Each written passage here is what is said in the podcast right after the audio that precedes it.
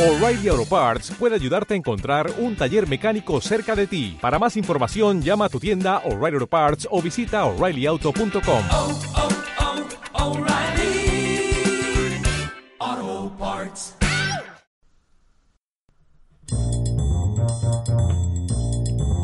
Muy buenas, te doy la bienvenida a World Media Podcast. Soy José Luis Martín y estoy encantado de traerte en este capítulo a gente sencilla, gente que ayuda a otros en otras partes del mundo. Como es el caso de World Project. Se trata de una ONG, una organización no gubernamental independiente, con sede en Canarias, pero con ámbito internacional y donde cada euro donado llega a los proyectos en terreno actualmente en África. Sobre todo, han ayudado a todos aquellos que se encuentran en estas comunidades más desfavorecidas a tener una vida digna y teniendo en cuenta la labor sanitaria que realizan, hoy he querido que sea el protagonista, que sean los protagonistas de este podcast en World Media. Para hablar de ello tenemos a Manuel Luque, presidente de World Project. Manuel, ¿qué tal? ¿Cómo estás? Hola, pues muy bien, muchas gracias por, por invitarme, José Luis. Encantado de contar contigo para hablar en este podcast de lo que hacen en World Project, porque hablamos de eh, gente de Canarias, entiendo, no sé si todos o no, pero gente de Canarias que se ha fijado en África y se ha fijado eh, en concreto en, en Uganda, si no me equivoco. Correcto, Uganda, para ser más concreto, la región de Waitiso, que está a las orillas de- del lago Victoria. El, el segundo lago más grande de- del mundo, para, para los que no lo conozcan, ¿no? Eh, ¿Y por qué se fijan en, en Uganda eh, tú y aquellos que decidieron en su día montar World Project? Pues mira, la verdad que fue, eh, no fue algo premeditado, sino era un viaje de- entre amigos eh, que decidimos recorrer Uganda, Kenia y Tanzania y de hecho eh, inicialmente ellos me prohibieron iniciar cualquier tipo de actividad humanitaria en, estos países porque el fin era más lúdico, ocio, desconectar de nuestras vidas y, y- y pasar tiempo entre nosotros, ¿no? Pero finalmente, después de ver la realidad que ellos pudieron ver en, en primera persona, en, en tanto en Kenia como en Tanzania, eh, decidieron que, que, bueno, que el siguiente destino que era Uganda, que querían ayudar en lo que fuese, ¿no? En lo que ellos pudiesen, eh, al menos dedicar un par de semanas de, de bueno, de, de voluntariado, por decirlo de alguna manera, ¿no?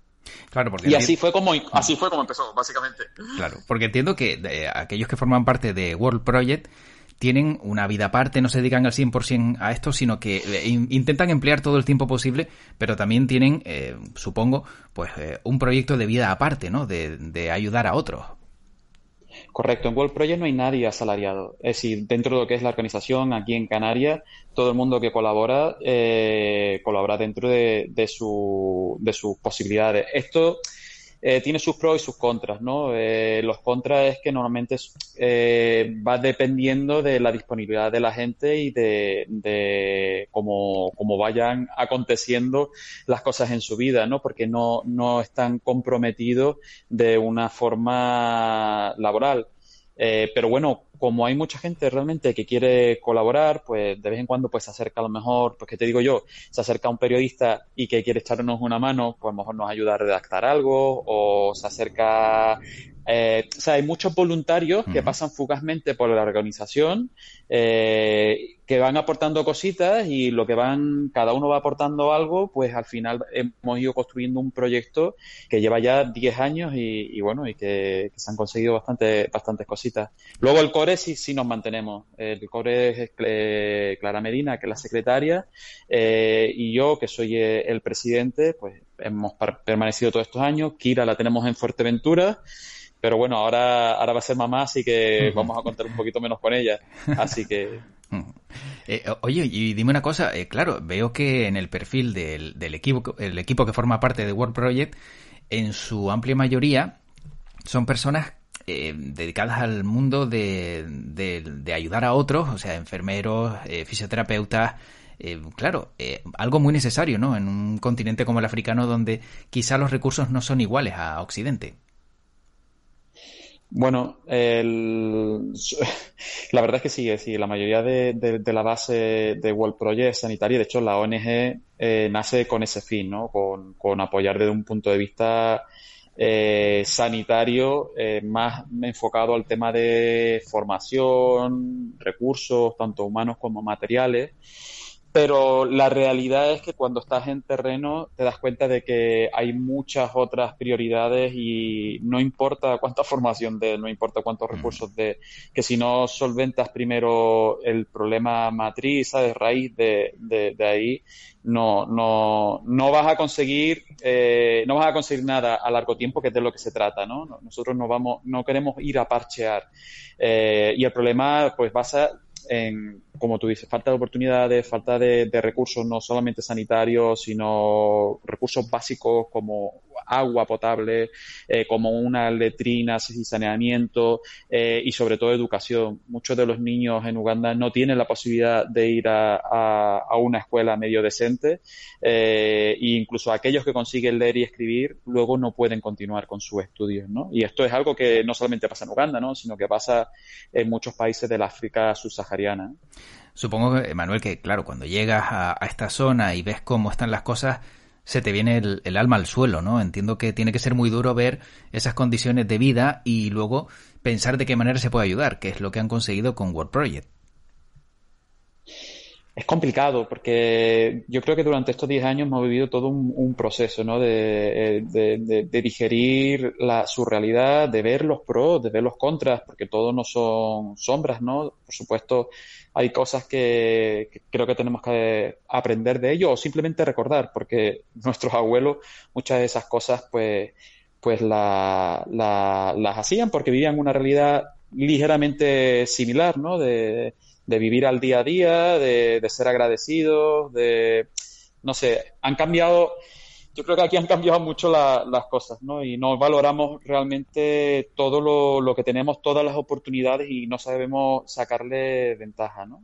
Sí, porque encima parece que cada día queremos más y no nos conformamos con lo que tenemos, sino eh, queremos abarcar todo lo máximo posible sin darnos cuenta de que hay personas que no tienen absolutamente nada. Correcto. Y desde el punto de vista de sanidad, pues imagínate, yo que he trabajado durante muchos años en el Servicio Canario de Salud, en urgencias, y te das cuenta la gente cómo se queja de manera, mmm, ¿sabes? Poco, poco crítica. Yo creo que, es cierto de que tiene que mejorar. Hay muchas cosas que, que hemos perdido en la sanidad y que tenemos que luchar y recuperar pero aún así eh, tenemos que ser conscientes de que somos extremadamente eh, afortunados de tener una sanidad pública que a día de hoy tienes un problema y, y te, te, puedes curar, ¿no? Decir, que, que, tienes una enfermedad rara y que encuentras un tratamiento, una hepatitis C hoy en día, sí, lo, hemos tenido que luchar, pero mm, tiene tratamiento la, en la sanidad pública. En Uganda hablamos de cosas muy básicas, pues te vas para el otro barrio. Es que es la realidad así de, de cruda. Eh, yo recuerdo una vez que atendimos a una niña de dos años, la habían atropellado una moto porque la niña iba sola al colegio y mm, primero no querían ni activar la ambulancia porque ellos entendían que no merece la pena activar el recurso. En donde estábamos, conseguimos montar la ambulancia, la medicalizamos nosotros, eh, llegamos a Kampala prácticamente jugándonos la vida porque íbamos en, a toda hostia para, para ver si conseguíamos sacar a la niña. Y cuando llegamos allí, la gente decía, pero ¿qué vamos a usar? Toda esta medicación a la niña, pero si esta niña a lo mejor ni, lo va a contar, ¿no? una, una medición de los recursos, al final llevaban razón. Es decir, en, mi experiencia, porque luego, ¿qué ibas a hacer? ¿Dónde iba a ir esa niña? ¿A qué, cuidado, ¿A qué unidad de cuidado intensivo? Y si quedaba medio regular, ¿qué sistema le iba a cubrir? ¿Le iban a poner una silla de ruedas a esa niña? No, ni siquiera eso. Esa niña, ¿sabe? Iba a ser un, un problemón para la familia si es que en el caso de que se lo pudiese cubrir. Te pongo un, claro ejemplo. Mm. Eh, nosotros estamos ayudando un niño ahora, bueno, niño, un niño que ya es típico años, un chaval joven, eh, que tuvo un, problema de salud grave, eh, tuvo, se le pararon los riñones, necesitaba un trasplante urgente, no hay nefrólogos en Uganda, tuvieron que mandarlo porque los padres tenían recursos, vendieron sus casas, lo metieron en un avión, llevaron al hermano, hicieron un trasplante de riñón del hermano a él llegan de vuelta a Uganda y ahora cómo se pagan la medicina para que ese niño siga viviendo el resto de su vida. Algo que aquí es normal, ¿eh? Hmm. Aquí esa medicina eh, se le da a todos esos pacientes trasplantados y lo paga el, el Servicio Público de Salud. Pero allí ese chaval era carne de, de cañón y diálisis, eh, ya te digo que es imposible que se lo hubiese podido pagar en la vida. Eh, Estoy pensando, mm, y yo creo que me he quedado estancado en esa pobre niña de dos años, claro, eh, parece mm, que es sobrevive y si te pasa algo, mala suerte has tenido, porque no se puede hacer nada, ¿no? Tal y como te acabo de entender, eh, claro, el activar una ambulancia, una niña dos- de dos años sola al colegio, que le puede pasar cualquier cosa, que le pasó, claro, todo eso al final lo que viene detrás supone un problema añadido y un problema mayor porque no se puede solucionar. Y mientras nos quejamos en, en- en otros lugares del mundo por vicio ¿no? de la sanidad que tenemos porque han tardado 15 minutos más en, en atendernos. Mm, Algo así. Eh, es, una, es, es un golpe de, de- de- de realidad muy bestia. Ahora, hoy en día lo vemos con el COVID, ¿no? Eh, tenemos aquí gente que, mm, bueno, eh, vemos como, como se ha creado mucho, ¿sabes? Mucha duda entre si me vacuno, no me vacuno, en, en prácticamente en, en- en- todos los, todos los países que tienen recursos. En Estados Unidos hay zonas en las que solamente se han vacunado un 30 o un 40% y tienen la vacuna gratis, incluso le, dan una, una cerveza o un, o bocadillo, ¿no? Eh, en Uganda no, no tienes esa posibilidad. Si no, esa vacuna no está. Si no, ellos se hubiesen vacunado ya hace tiempo. Hmm. Eh, en- en- y no solamente con, con- con la vacuna del COVID, sino con otro tipo de, de, de vacunas y cosas que no, no, no, no, no puede, ¿sabes? Es muy injusto, yo creo, el- la posición en la que estamos, en la que tenemos tanto que ya nos, nos sentimos en, en, en una posición de, bueno, esto, Sí. esto no, porque no vaya a ser que me hayan metido un microchip cuando tiene a gente en un país al lado que se está muriendo porque no tiene acceso a esa vacuna. ¿no? Ni acceso, ni, ni, ni siquiera los recursos para poder luchar contra la pandemia. Supongo que también muy duro el, el, el ver que no hay respiradores, que no hay eh, ningún tipo de medicación a lo mejor que pueda paliar los efectos que, que está arrasando todo el mundo, pero en continentes tan pobres como el de África. Es que allí yo creo que muchos de ellos yo creo que no sabían ni lo que era un respirador. Entonces, claro. partiendo de la base, el Hospital Regional de Entebbe, que es en el que empezamos a colaborar en 2012, cuando empezamos con esto, eh, no tenía cuidados intensivos y en, en quirófano había un respirador y no lo sabían manejar bien. Es decir, normalmente, eh, bueno, nosotros llegamos a operar eh, con un ambú. No sé si sabes lo que es un ambú. No. Básicamente es como si fuese un un inflador de mano para Mm. inflar los pulmones. Y durante dos horas que duró la operación estuvimos bombeando a mano. Guau. Que eso, que, que por eso te digo así que hoy en día creo que hay algún que otro respirador, pero hablamos que el hospital es un hospital que cubre a un, un millón y medio de habitantes, ¿eh? Mm. Es el hospital regional para toda la zona de, de y, y no tenía unidad de cuidado intensivo, ni tenía... Había gallinas en, en el quirófano. Eh, Gallinas dentro del quirófano. Con eso, con eso te lo digo todo. Es decir, mm, hoy en Ya. día ha cambiado. Es decir, en, lo- en lo- en los últimos años, como saben, pues eh, China ha ido haciendo negocios, por decirlo de alguna manera, con algunos países africanos, entre ellos Uganda, y a cambio pues de recursos naturales y de posicionamiento, imagino, geoestratégico, pues le está dando o le está facilitando la construcción de infraestructuras, entre ellas pues el hospital este, ¿no? Que lo, lo hicieron los, los chinos. En lo Y, al- perso- y la autovía. Sí, lo to- y en lo personal, ¿cómo se digiere todo lo que me estás contando? Mm, ¿Cómo te lo llevas a casa? ¿Cómo intentas desconectar? Porque supongo que cualquier persona que cuando llega a su casa se olvida del trabajo, pero en tu caso es algo más íntimo, es algo más, más humano. ¿Cómo logras eh, apagar un poco todo lo que vives? Bueno, no apagas, ¿no? Pues de- No ¿Para qué te voy a engañar? Claro, claro. no apagas. Eso es lo que la gente no, no entiende. Eh, es que yo lo, lo hago en, en- no tengo un horario, ¿sabes? Yo no termino a las, a las 2 de la tarde y, y digo, bueno, pues ya se acabó, ya está. Sino realmente es- forma parte de tu vida. eh, sigues viviendo más vivencias, te van dejando cicatrices, por supuesto, te van aportando cosas también positivas. Es una mezcla de todo. Para mí, el, lo de la niña de dos años fue un golpe muy bestia. ¿eh? el verte que no puedes hacer nada. Es la impotencia, es saber, ostras, si es que esto me llega a pasar en el materno infantil, esto ¿sabes? Esto hubiese sido otra película. Eh, y estoy aquí y estoy luchando para hacerle un tac a la niña y estoy luchando porque la vean y porque le pongan alguna medicación por lo menos para que no esté sufriendo.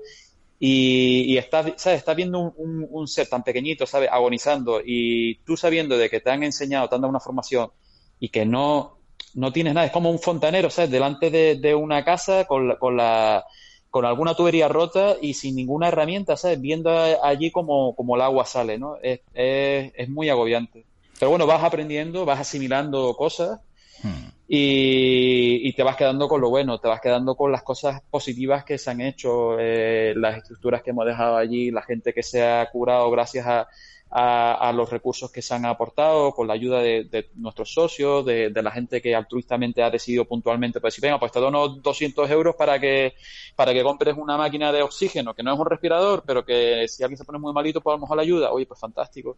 Cosas así, mm. ¿sabes? Sí, porque dentro de lo positivo también, Manuel, supongo que esa es la recompensa, ¿no? Ver las caras de esos niños que por fin pueden tener una educación o pueden tener una mejora, ¿no? Eh, el, hecho simplemente, por ejemplo, de que les puedan proveer de uniformes, ¿no? Para poder ir a clase o, de algún elemento para escribir o, alguna libreta, ¿no? Donde hacerlo. Cuando estábamos en, el proyecto de, de, Singa, que ya lo concluimos y, bueno, y creo que hemos cubierto todos los objetivos, pues sí, sí, le llevábamos los uniformes y tú veías que los niños, eh, yo recuerdo, le llevábamos los uniformes del Colegio Arena y, claro, le llevábamos el uniforme completo, con las, chamarretas, el jersey, pantalón, todo lo que, bueno, pues estas familias pues decidieron donarnos eh, altruistamente y, y, estos niños no, no, ¿sabes? Hacía treinta y pico grados, cerca de 40, y no se quitaban el jersey. Decía, por Dios, quítate el jersey. Y era como, sea, Era como, La hostia, nunca he tenido un jersey. Claro, nunca he tenido un jersey. Para una vez que me dais un jersey, ahora mm. me dice que me lo quieres quitar. Da igual, ¿sabes? No importa que tenga calor, o sea, yo estoy bien, ¿sabes? Claro. Sí, pero bueno. Con, qué poco, ¿no? A lo mejor unos se pueden, pues bueno, oye, eh, contentar y, y, ver que su vida ha cambiado, ¿verdad? Sí, sí, sí, sí. Eh, y, te das cuenta, te das cuenta cuando, cuando comparas a estos niños con niños de, de, otros sitios. Yo hice un, una videoconferencia de, de, nuestros niños en, en Singa con, con niños de, un colegio de, España y, y el contraste era brutal. Es decir, lo que estos niños de Singa, que años anteriores prácticamente estaban asalvajados, eh, no, no, no, no sabían usar muchos de ellos una letrina, es decir, al váter, eh, no hablaban inglés, no sabían escribir, no sabían leer, por supuesto, eh, vivían allí en una comuna de pescadores, de repente ves que durante, al paso de los años, con, con educación y tal, los niños no solamente pues tenían eh, sabían leer, sabían escribir, sabían matemáticas, química, ¿sabes? Tenían unos conocimientos básicos de otras cosas que antes eran impensables, sino que además tenían un saber estar. Eh, ellos estaban todos callados, escuchando, intentando aprender, hacían preguntas súper interesantes a los niños españoles, y en cambio los niños españoles estaban allí mal criados, gritando, súper enralados, ¿no? Porque claro, para ellos también era una experiencia totalmente diferente, claro. pero lo vivían de una forma mucho más sin ese saber estar que tenían estos chicos, ¿no? Que estaban eh, con muchas ganas de conocer sobre ellos, de, mm. cómo era su vida en este sitio, ¿no? Y si eh, echamos la vista a, lo que está ocurriendo, por ejemplo, en Canarias, ¿no? Observamos que siguen llegando muchísimas embarcaciones con eh, personas que buscan un futuro mejor. Esta podría ser una de las soluciones, como las que ustedes han puesto en marcha en, en, en Uganda, el, el poder proveerles de elementos que ya sean eh, educativos, que tengan mejoras sanitarias, que, puedan tener una vida mejor y que no tengan que cruzar el, el océano eh, intentando pues eh, lograr esa vida poniendo en riesgo su vida y la de los niños pequeños también que hemos visto que en más de una ocasión han muerto en las costas canarias. Yo creo que es obvio, ¿no? Es, y, y yo creo que es que ah, yo no sé cómo hay gente todavía que, que tiene, que, que siquiera lo duda. Es decir, Claro, si tú estás bien en tu casa, ¿tú te vas a querer ir? Pues claro que no. Hmm. Si tú tienes, tu, tú tienes trabajo, tú tienes, eh, tú tienes educación, tienes sanidad, lógico que tú no te vas a meter en un barco para jugarte la vida y menos meter la, lo, lo, en el barco a tus hijos. La gente se piensa, yo creo que a veces que es que ellos, ¿sabes? Como que no le tienen cariño a sus propios hijos, ¿no? Que bueno, es que como tienen 10 o 12, hostia, que son iguales que nosotros, ¿eh? Que sí, tendrán otro color, pero que no son tan diferentes. Eh, que tu abuela también tuvo 10 o 12 niños, o 8 o 7, como poco, y se le murió un par de ellos, seguramente, cuando era cuando eras pequeño. Pero, y siguió para adelante, claro. Pero eso no significa que no les duela. Ellos saben el riesgo al que se someten cuando meten a su mujer embarazada en una barca o cuando meten a sus hijos de, de pocos meses en una barca. Pero saben el riesgo que le queda en el otro lado. Es decir, de que sus hijos sigan viviendo en la miseria, en la pobreza, que no tengan posibilidades, de que acaben metidos a lo mejor en cualquier rollo de delincuencia por intentar eh, sacarse las papas el día a día. En Senegal muchos de esos pescadores, que son los que nos vienen, es que ya no hay pescado allí. Tenemos mm. nosotros, los europeos, tenemos metido la, los barcos haciendo pesca de arrastre, haciendo todo lo que nos da la gana lógicamente esta gente cada vez hay menos pescado, hay menos negocio. En algún sitio necesitan comer o tendrán que venir para acá. Y en tu opinión, ¿por qué crees que siempre se ha querido que, África sea un continente pobre, que no se le deja evolucionar ni se le ponen las herramientas como ustedes han hecho para que, pueda avanzar? Hombre, porque para que haya unos ricos tienen que haber otros pobres. Mm, Entonces, ya está, lo que hacemos, intentamos es perpetuar esa pobreza, parece, ¿no? Me da la sensación, perpetuar esa pobreza en, estos sitios donde hay muchísimos recursos, eh, minerales, naturales y de... Pero claro, mm, apoyas al, líder eh, o apoyas al grupo político que sabes que te va a bailar al agua, que te va a dejar eh, esos recursos naturales o que te va a dejar establecer tus empresas allí y al fin y al cabo, como tú eres el que está poniendo el dinero y como el que está poniendo los recursos, pues al final pues ese partido pues acaba saliendo y se acaban perpetuando dictaduras, se acaban perpetuando eh, gente allí que sigue amasando el dinero en, el, en, unos poquitos locales y el resto se va a Europa, a Estados Unidos, a... Hmm. Esa es la sensación que me, que me da, ¿no? Ese neo, colonialismo que, que, sigue allí, ¿no? Entonces, no sé si en alguna de las misiones que ustedes han realizado, cuando han llevado material y cuando han intentado mejorar la vida de estas personas, se han encontrado precisamente con uno de esos problemas, ¿no? Esas dictaduras eh, o a alguien que han, que ha intentado quitarles, ¿no? Parte de lo que llevan o han tenido que darle algo para poder, eh, pues bueno, seguir adelante. Ah, sí, claro, por supuesto, sin duda. Mm en el momento de que tropiezas con políticos, pues entras, entras en, en, un, en un problema, ¿no? Eh, nosotros hemos llegado al aeropuerto con medicamentos y, bueno, pues nos lo han requisado y sabemos que no lo han destruido, sino se lo quedaron y ya está. Y, pero en general hemos tenido bastante suerte. Si en líneas generales pero claro, porque intentamos, intentamos ser eh, lo más, eh, ¿sabe? Pasar lo más desapercibido posible. porque sabemos el, al riesgo al que nos sometemos. En el momento de que entras en luz, que, que se te acercan eh, esta gente que están eh, en posiciones de, de, poder, ellos simplemente van a, a, tener, ¿sabes? Va a intentar aprovecharse, ¿no? Y si se pueden quedar a ellos con los recursos y que no lleguen al que tienen que llegar, pues mejor, ¿no? Pero bueno, hemos tenido suerte eh, alguna vez hemos tenido que pagar, pues a lo mejor a policías o, a políticas típicas. Bueno, aquí también pagas al final al cabo las licencias de construcción y cosas así, que bueno, que a lo mejor a otros no se las piden, pero en el momento de que ven que hay una entidad con europeos detrás, pues, pues bueno, pues intentan, todos intentan sacar un poquito de, provecho. Bueno, lo importante es que han ayudado a muchísimas personas de manera directa, entiendo que también a muchísimas de manera indirecta, y que todo el dinero que reciben en World Project está eh, destinado a estos proyectos, ¿no? En el terreno, ¿no? Actualmente en África, y cada euro donado no tiene ningún desvío, no tiene ninguna aportación externa de, de, desviada ni nada parecido, ¿no? Que eso siempre hay que dejarlo claro también.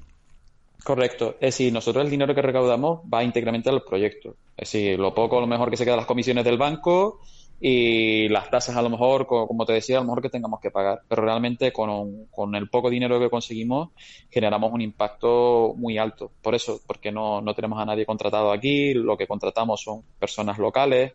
Eh, y porque no, ¿sabes? No, no hay gastos logísticos, como quien dice, no, no, no intentamos mandar el material de aquí, sino al contrario, intentamos comprarlo allí, estimular la economía local, pues, porque si al final me acabo trayendo todo desde aquí, pues seguimos en las mismas, ¿no? Si la comunidad no empieza a tener un poquito de movimiento tal, de hecho eso pasó en, eh, eso lo vimos en, en la isla, en ¿no?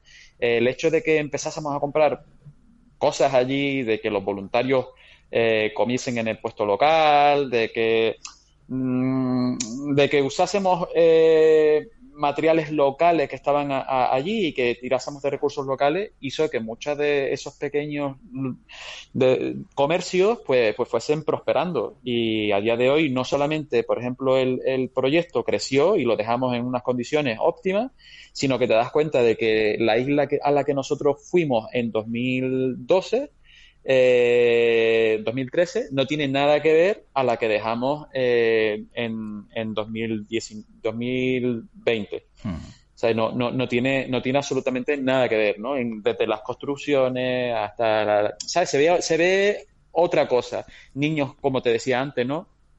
Que han pasado por nuestra escuela, bien siguen en la escuela o, pasaron puntualmente y, y, ya te saludan en inglés, ¿sabes? Se le ven con otro, otros otra forma de, estar y, bueno, es esperanzador, ¿no? Sin duda. Yo supongo que esa es la mejor recompensa, ¿verdad? Para todos aquellos que, son voluntarios, que, ayudan a otras personas y, la sonrisa, el ver que una localidad, por pequeña que sea, prospera, creo que eso es lo que te llevas ¿no? y, te quedará siempre, supongo, ¿no, Manuel? Correcto. Me queda que eh, creo que estoy haciendo que, lo correcto porque somos unos afortunados, todos nosotros, eh, por simplemente por el hecho de haber nacido donde hemos nacido, por tener los recursos que prácticamente no, no han caído del cielo y lo, lo, mínimo que podemos hacer, independientemente eh, de nuestras posibilidades eh, es ayudar con lo que podamos a, gente que está en situaciones eh, mucho peor que, la nuestra y que no han tenido esa suerte. ¿no? Sí, recordar todos los días lo afortunado que somos y no ser egoístas precisamente con lo que tenemos, ¿verdad? Correcto.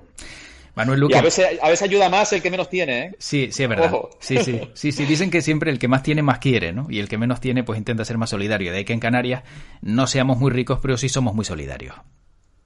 Eso sí, verdad. La verdad es que de eso sí que estoy súper contento y, orgulloso y este del apoyo que siempre nos, nos han dado y, bueno, yo espero que, que todos nuestros socios y la gente que nos ha echado un cable pues también se sienta orgulloso porque realmente todo lo que hemos conseguido allí pues ha sido gracias a, ese apoyo y una, una, parte de ese proyecto, por supuesto, es, suya. ¿no? Bueno, pues para acabar, ¿dónde pueden dirigirse eh, los que nos están escuchando, la persona que nos está escuchando, de qué manera puede ayudar a World Project y, cómo hacerlo?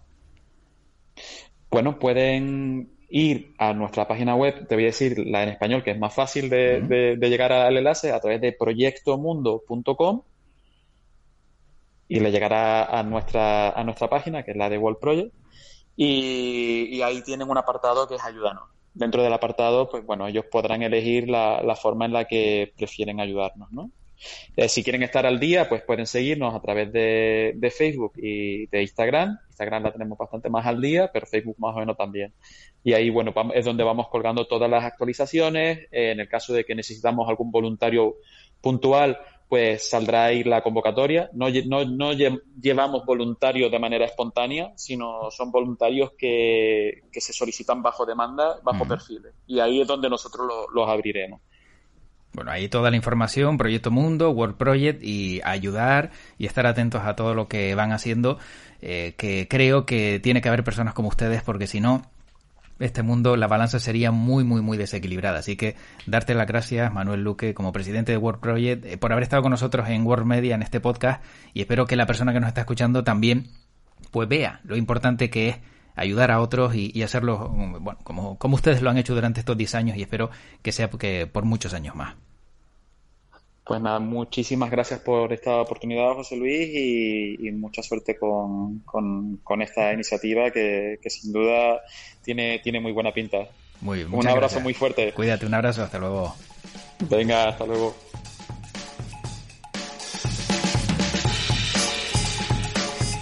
Pues como ves, al final menos tienen son los que más ayudan, como ha destacado Manuel Luque, presidente de World Project. protagonista de este podcast, pero creo que más que él como protagonista, los protagonistas son aquellos que con poco han conseguido ver cómo sus vidas cambiaban. Todos aquellos que han visto cómo la labor de World Project les ha mejorado la vida en África, en Uganda. Te invito a que entres en su página web worldprojectong.com, ahí les podrás echar una mano y también en sus redes sociales. Y si te ha gustado este podcast, recuerda que puedes seguirnos en www.worldmedia.es, en las diferentes redes donde nos encontramos, las redes sociales y también en las diferentes plataformas como iVoox, iTunes, Spotify, Spreaker, Google Podcast, todas ellas a tu alcance con World Media. Te deseo lo mejor, soy José Luis Martín y como siempre te dejo nuestro lema en World Media y ese es que tu podcast te acompañe.